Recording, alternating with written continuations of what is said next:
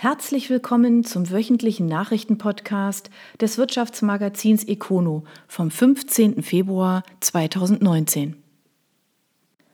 Hunger nährt Bürger. Der Lebensmittelproduzent profitiert vom ungebrochenen Trend zu Fertigprodukten und legt beim Absatz um 8% zu. Deshalb muss weiter investiert werden. Ditzingen.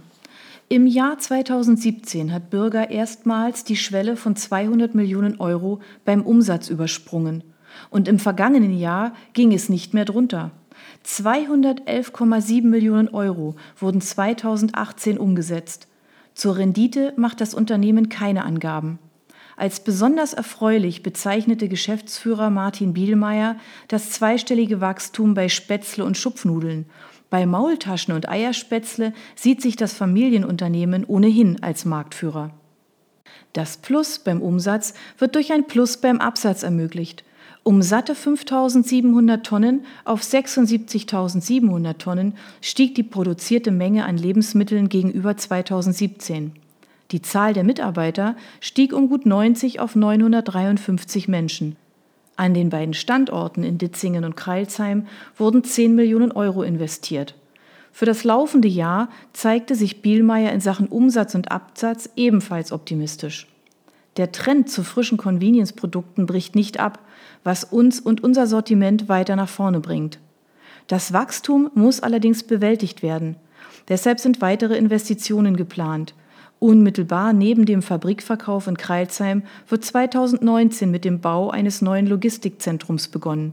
Die Produktion wird bis Mitte des Jahres um eine weitere Produktionslinie für Maultaschen erweitert. Zudem ist eine für Pasta in Planung. Bürger wurde 1934 von Richard Bürger als Manufaktur für Mayonnaise und Salate in Stuttgart gegründet. 1960 übernahm Richard Bielmeier, der Großvater des heutigen Firmenchefs, das Unternehmen. Und 1964 kam die erste Maultaschenmaschine zum Einsatz, eine Eigenentwicklung.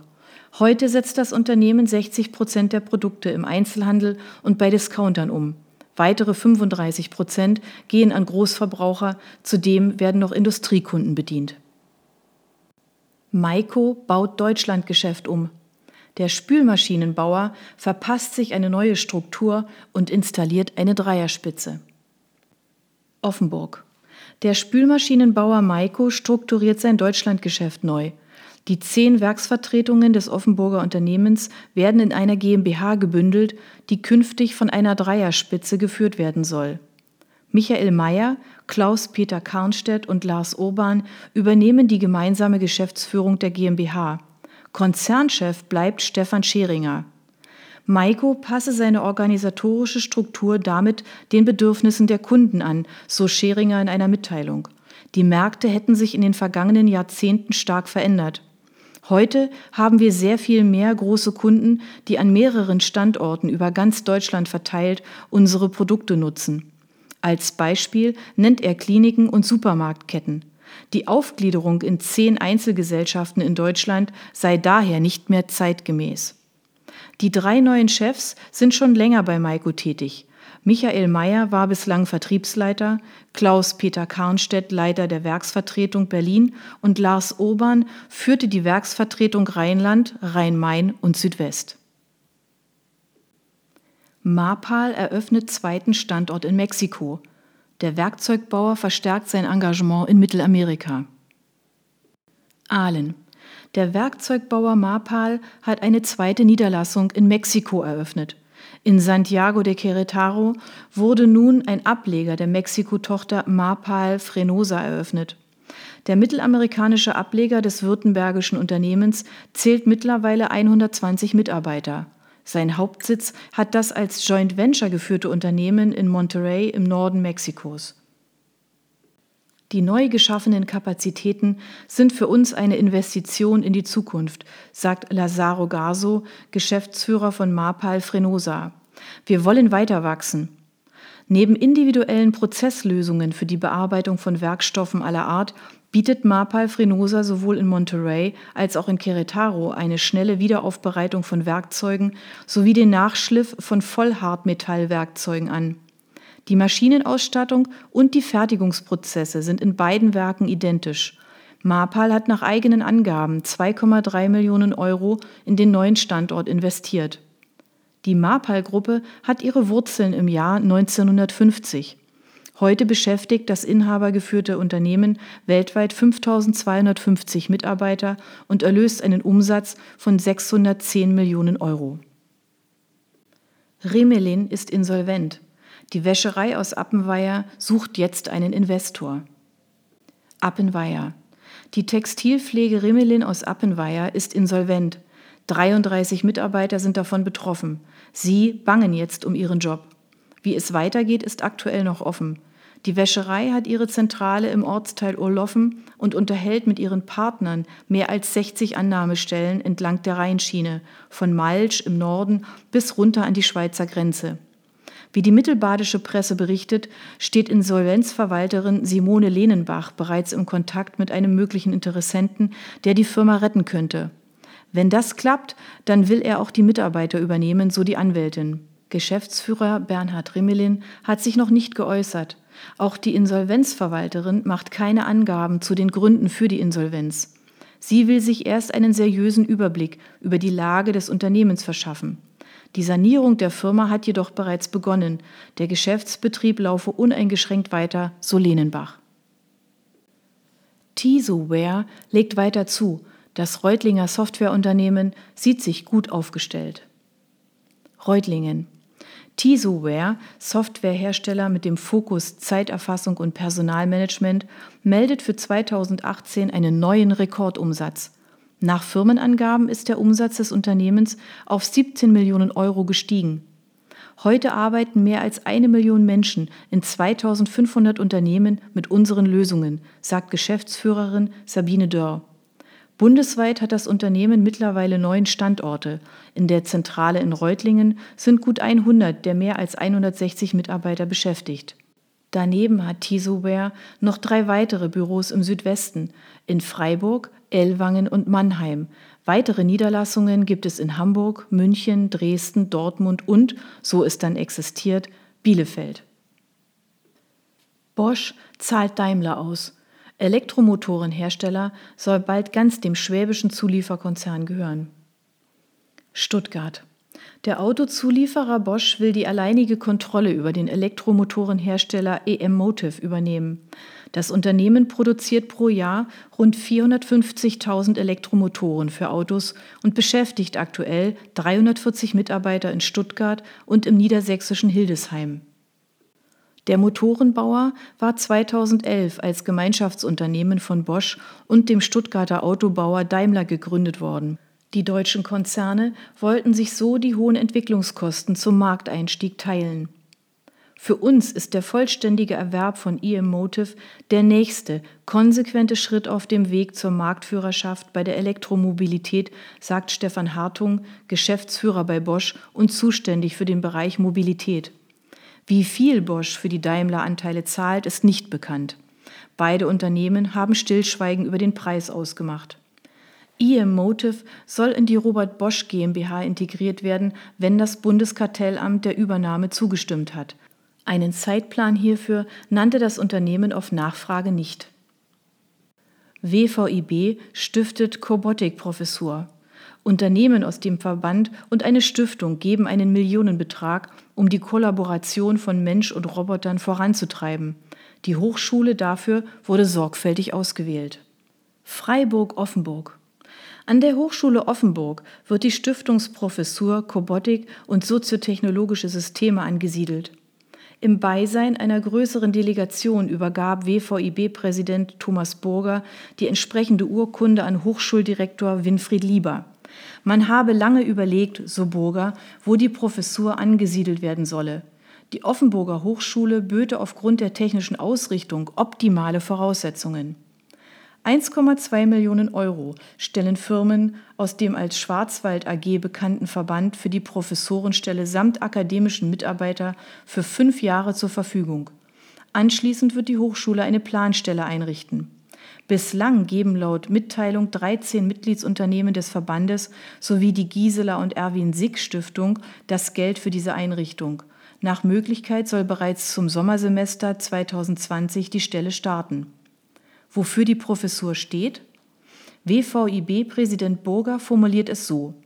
Als Unternehmer sehe ich täglich, wie wichtig kollaborative Robotik und Automatisierung in unseren Produktionshallen bereits ist. Mit der Stiftung wolle man erreichen, dass der industrielle Mittelstand diesen Megatrend nicht verschläft, sondern im Gegenteil davon profitiert. Dafür soll nach Angaben von Matthias Haun, Professor für kognitive Kybernetik und Philosophie der Kognitionswissenschaften an der Hochschule Offenburg, das neue Angebot nicht losgelöst von Unternehmenskultur, Prozessen und anderen koexistierenden Systemen, Menschen und Maschinen betrachtet werden. Sprich, die gefundenen Lösungen sollen möglichst praxisnah sein. Der in Freiburg angesiedelte WVIB wurde 1946 gegründet und zählt heute mehr als 1000 produzierende Unternehmen als Mitglieder, die 224.000 Menschen beschäftigen und 52 Milliarden Euro Umsatz erwirtschaften. Die Hochschule Offenburg startete 1964 als staatliche Ingenieurschule.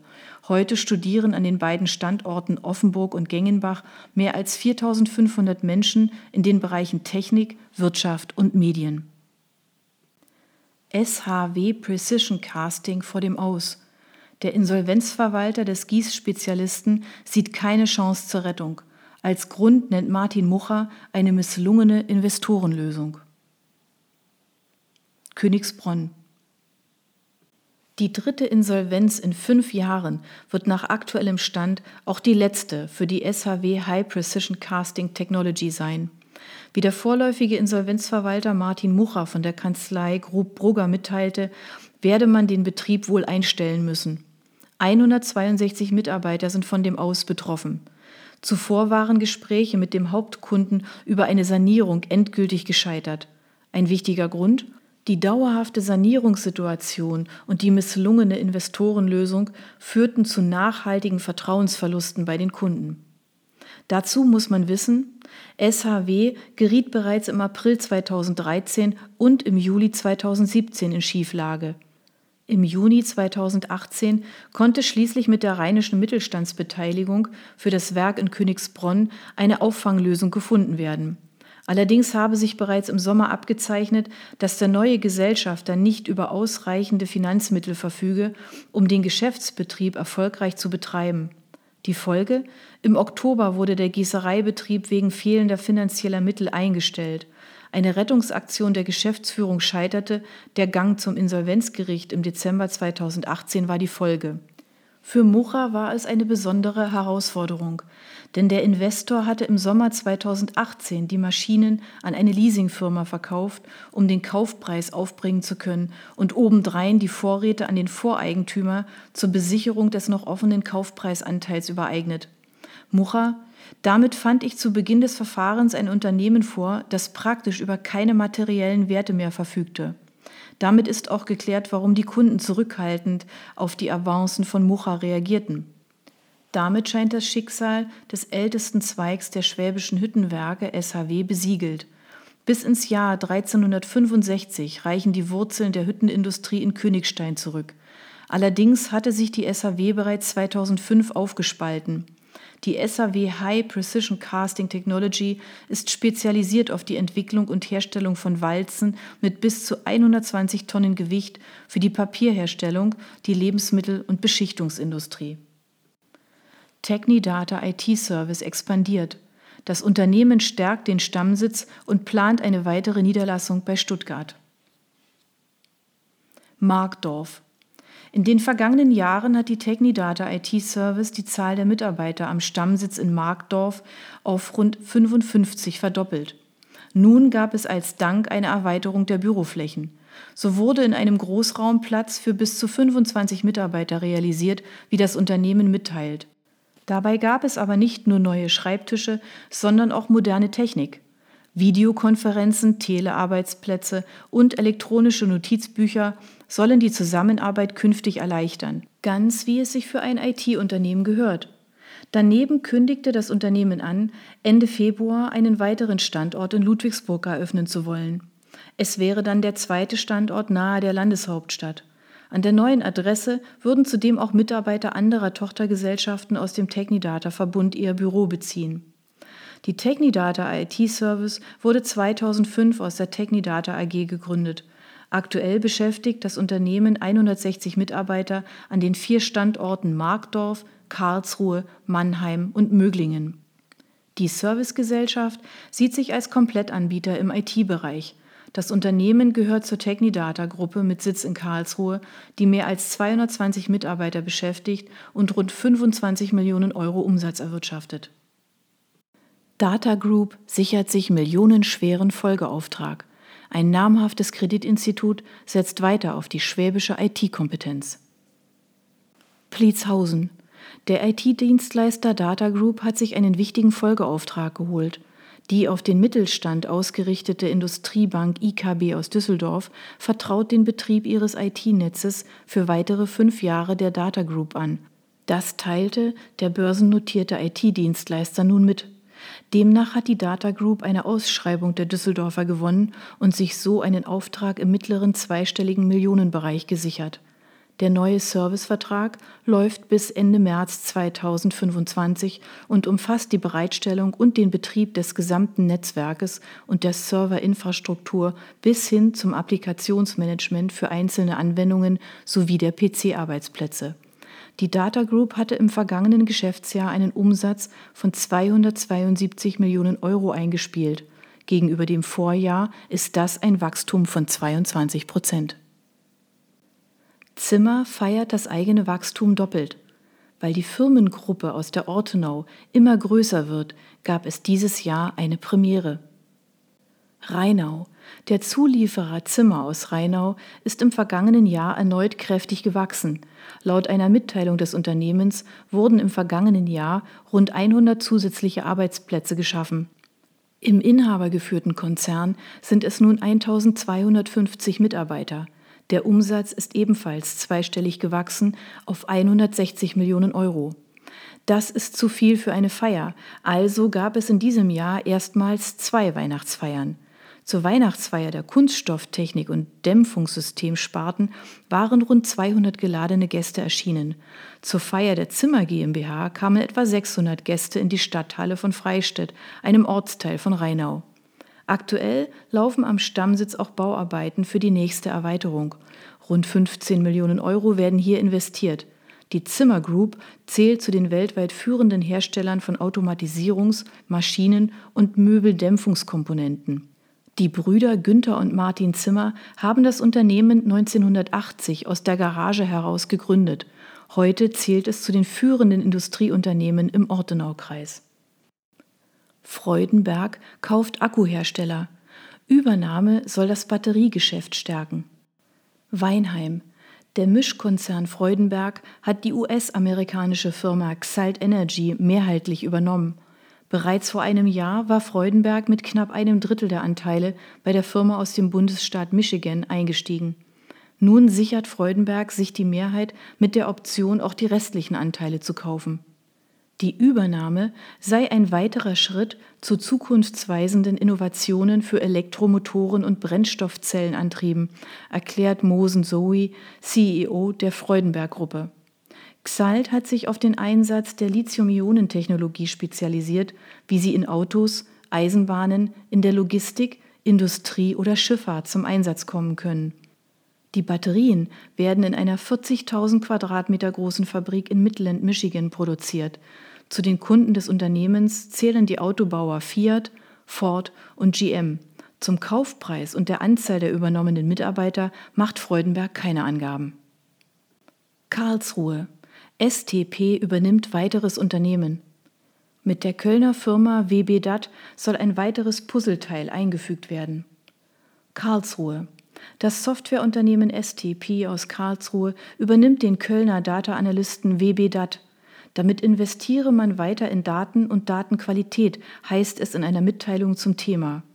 STP bezeichnet sich selbst als Deutschlands Marktführer im Bereich Insolvenzsoftware. Die Qualität und die Effizienz der Abläufe in Insolvenzverfahren wird in der Zukunft noch intensiver von der zugrunde liegenden Datenqualität beeinflusst werden, so Uwe Richter, CEO von STP. Die Übernahme von WBDAT soll hier einen weiteren Service anbieten, der im Angebot von STP noch gefehlt hat. wie das fehlende Teil eines Puzzles. Wir freuen uns über diese Transaktion, besonders auch deshalb, weil wir mit der WBDAT einen weiteren Informationsdienst bekommen, der auf den Insolvenzmarkt fokussiert ist, so Richter weiter. Angaben zum Kaufpreis gibt es nicht. US-Konzern übernimmt Prokinase. Durch einen Aktientausch geht das Freiburger Unternehmen an einen neuen Eigentümer. Freiburg. Prokinase bekommt einen neuen Eigentümer. Der US-Pharmazulieferer RBC übernimmt das Freiburger Biotech-Unternehmen, das sich auf die Auftragsforschung im Dienste der Wirkstoffforschung spezialisiert hat. Der Fokus liegt dabei auf Kinase, einem speziellen Enzym, das die Wirkung anderer Enzyme verstärken kann. Prokinase wurde 2001 aus der Klinik für Tumorbiologie ausgegründet. Geleitet wird das Forschungsunternehmen heute von Christoph Schächtele, der auch nach der Übernahme Geschäftsführer bleiben soll. Bislang gehört Prokinase einem chinesischen Investor, der China Equity Group. Diese gibt die Firma durch einen Anteilstausch nun an RBC mit Sitz in Malvern, Pennsylvania weiter. Durch diesen Deal werden die Chinesen zu einem wichtigen Anteilseigner von RBC um wie viel Anteile es dabei genau geht, verraten die Unternehmen nicht. Biermarkt beutelt Handmann. In der Armaturenfabrik werden 70 der 150 Jobs gestrichen. Biberach. Die Handmann-Gruppe reagiert auf die gesunkene Nachfrage aus der Brauereiwirtschaft, dem wichtigsten Kunden der Armaturenfabrik. Wir müssen uns einem veränderten Markt anpassen, sagt Konzernchef Thomas Handmann. Das bedeutet einen starken Stellenabbau. Knapp die Hälfte der 150 Jobs in der Armaturenfabrik werden gestrichen. 70 Mitarbeiter müssen eine neue Aufgabe finden. In welchem Umfang das zu Entlassungen führt, ist aber noch nicht klar. Handmann macht seinen Mitarbeitern Hoffnung, neue Aufgaben für sie zu haben. Der Gruppe geht es gut und in anderen Geschäftsbereichen wird Personal gesucht, so Handmann. Wir nehmen die Verantwortung für unsere Mitarbeiter sehr ernst und setzen uns dafür ein, zufriedenstellende Lösungen für alle Beteiligten zu finden. Die Krise bei der Armaturenfabrik liegt vor allem an der Abhängigkeit von der Bierbranche. Der Markt konzentriert sich. Die zehn größten Braukonzerne beherrschen drei Viertel des Marktes. Entsprechend groß sei der Druck auf Zulieferer, wie die Armaturenfabrik von Handmann. Die Maßnahmen sind schmerzhaft, sagt Thomas Handmann, aber die Neuausrichtung der Armaturenfabrik ist notwendig, damit sie weiterhin am Markt bestehen kann. Teil eines Neuanfangs soll nun sein, auch andere Branchen zu erobern. Bei alkoholfreien Getränken oder flüssigen Nahrungsmitteln könnten die Armaturen, die weiter in Biberach produziert werden sollen, auch zum Einsatz kommen. Das waren die Nachrichten des Wirtschaftsmagazins Econo vom 15. Februar 2019. Ihnen gefällt unser Podcast? Dann abonnieren Sie ihn doch ganz einfach. Sie finden uns auf Spotify, SoundCloud, iTunes und vielen anderen Plattformen. Sie möchten mehr zu Personalien, Events oder verschiedenen innovativen Themenschwerpunkten erfahren? Dann schauen Sie doch bei uns auf econo.de vorbei. Wir freuen uns auf Sie.